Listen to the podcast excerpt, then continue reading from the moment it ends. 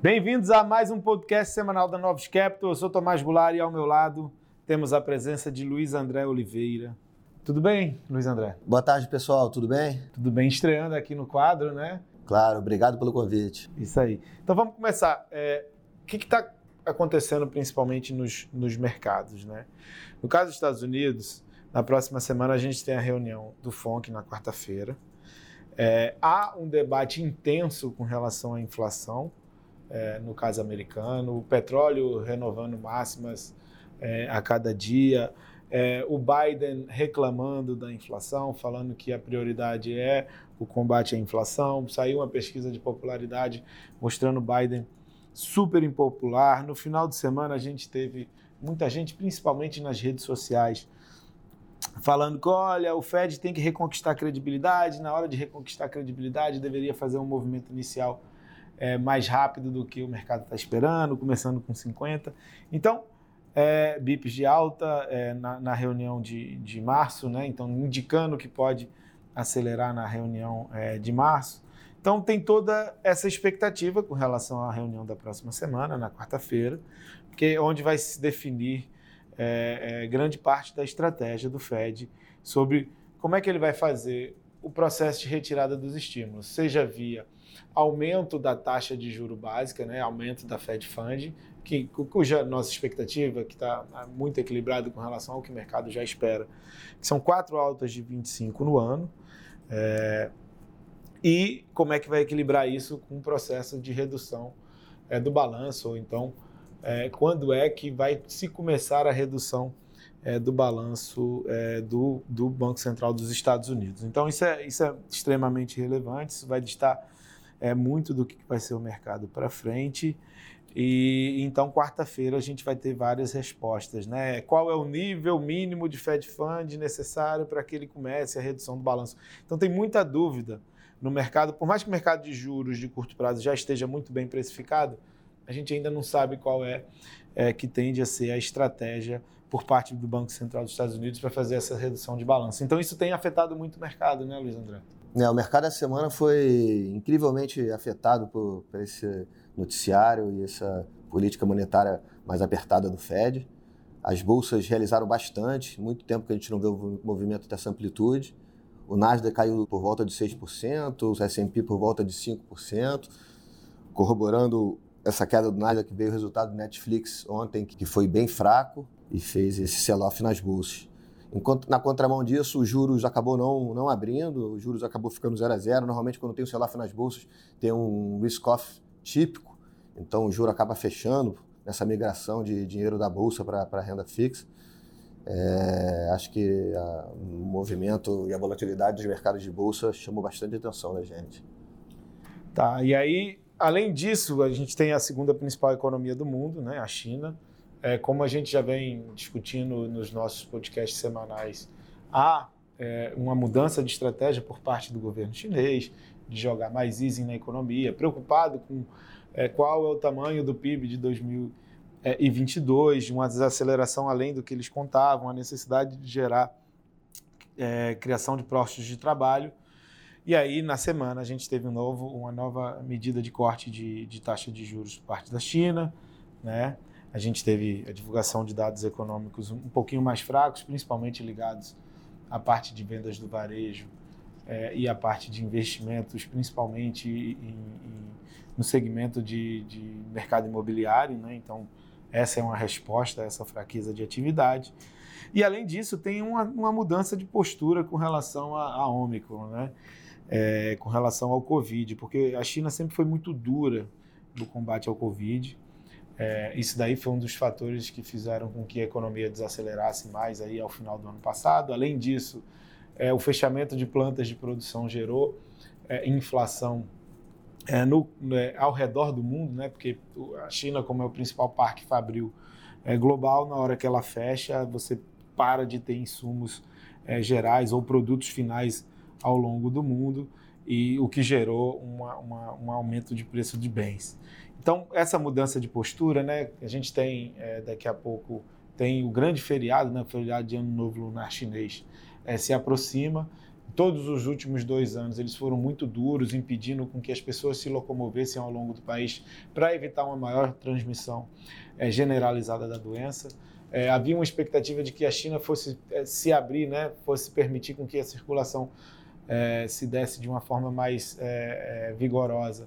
Só no momento que ele mudasse a vacina que eles usam, usam né, para contra o Covid, né, eles passassem a usar a, a vacina de mRNA é, ao invés da vacina que eles usam é, atualmente, mas mesmo assim a gente já viu uma mudança de postura mesmo sem essa nova, é, essa nova vacina, numa indicação de que, olha, talvez a gente não queira é, mais pagar aquele custo de, em termos de atividade econômica que a gente estava imaginando anteriormente. Então, isso é uma boa notícia com relação ao crescimento chinês, isso é uma boa notícia com relação a ativos ligados ao crescimento chinês e também pode ser uma boa notícia futuramente com relação a preços de bens é, globalmente, dado que uma restrição de produção na China é, diminui a oferta e atrapalha, é, jogando os preços para cima. É, para mercado, esse cenário é, na contramão dos Estados Unidos, positivo de China, fizeram que as bolsas asiáticas e chinesa e emergentes tradassem bem, o Brasil, é, consequentemente, também. É, a Bolsa Brasileira subiu por volta de 2% na semana. É, a percepção também dos investidores brasileiros que depois do segundo semestre de, de derrocada da Bolsa, é, ela está barata. Acho que teve um ajuste técnico aí que ajudou, tem ajudado a Bolsa a performar bem na contramão do, das bolsas americanas. E o real também, que, que, que até então era o patinho feio, teve uma valorização de por volta de 2% da semana, operando muito bem. É, e aí esse, é, os ativos brasileiros eles, eles vêm é, operando esse ambiente de China mais positivo, não sofrendo muito com esse risk-off é, nos Estados Unidos, e a gente tem as notícias é, domésticas. Né? A gente teve o Lula é, um pouco mais pragmático, não economicamente, politicamente. Economicamente ele segue com uma retórica ainda que não atende aos anseios do mercado. Mas, politicamente, ele acenando para o Alckmin, né, dando um aceno bem claro com relação ao Alckmin.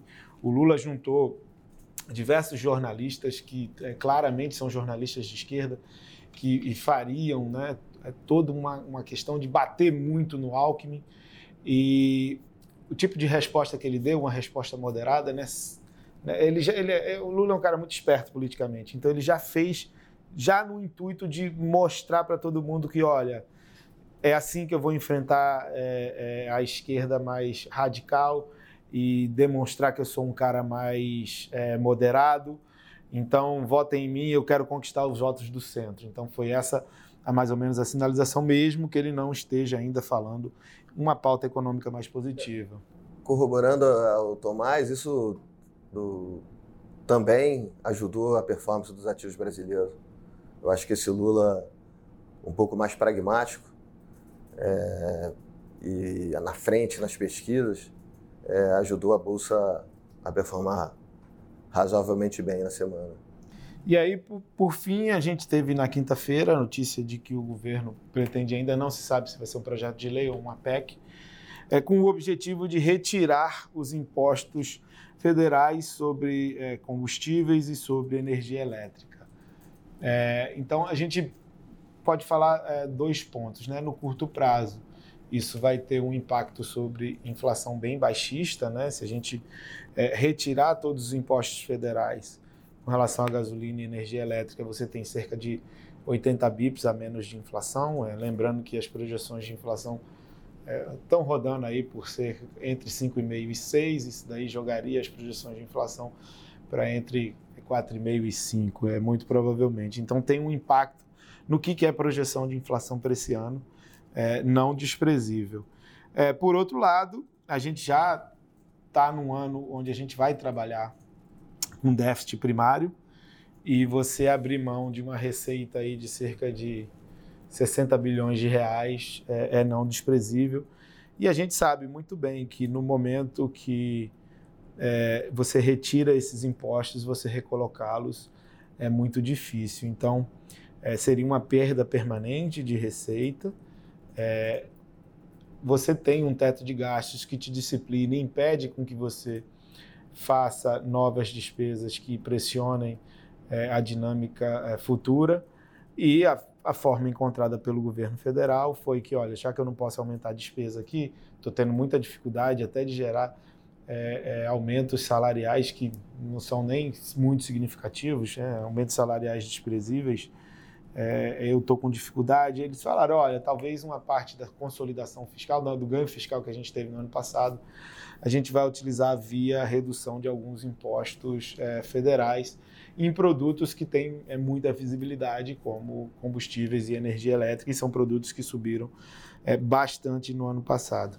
Então, no curto prazo você tem um, um efeito na inflação para baixo, mas que para frente você tem um, um, efeito fiscal negativo porque você abre mão de receita e abre mão de receita que muito provavelmente vai acontecer de forma permanente é, é, é essa receita que vai ser perdida. Então, no fiscal é pior. Isso ficou muito claro no, no mercado de renda fixa essa semana, onde a gente viu a inflação curta, a B22, é, fechando mais de 100 bases, é um movimento bem relevante, enquanto o juro longo, né, por conta desse, dessa piora fiscal, é, na, foi na contramão da, da Bolsa do, do Real.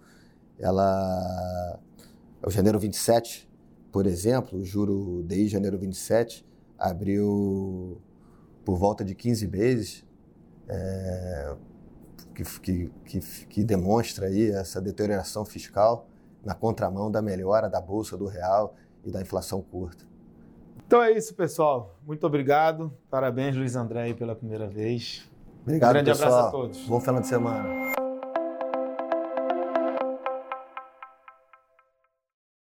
A Novos Capital, gestora de recursos limitada, não comercializa nem distribui cotas de fundos de investimento ou qualquer outro ativo financeiro.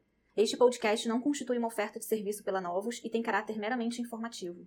A Novos utiliza informações de fontes que acredita serem confiáveis, mas não se responsabiliza pela exatidão de quaisquer das informações assim obtidas e utilizadas neste podcast, as quais não foram independentemente verificadas. Estas informações podem estar desatualizadas ou sujeitas a opiniões divergentes. Este conteúdo não constitui uma opinião ou recomendação, legal ou de qualquer outra natureza, por parte da Novos, e não leva em consideração a situação particular de qualquer pessoa. A utilização das informações aqui contidas se dará exclusivamente por conta e risco de seu usuário. Antes de tomar qualquer decisão acerca de seus investimentos, a Novos recomenda ao interessado que consulte seu próprio consultor legal.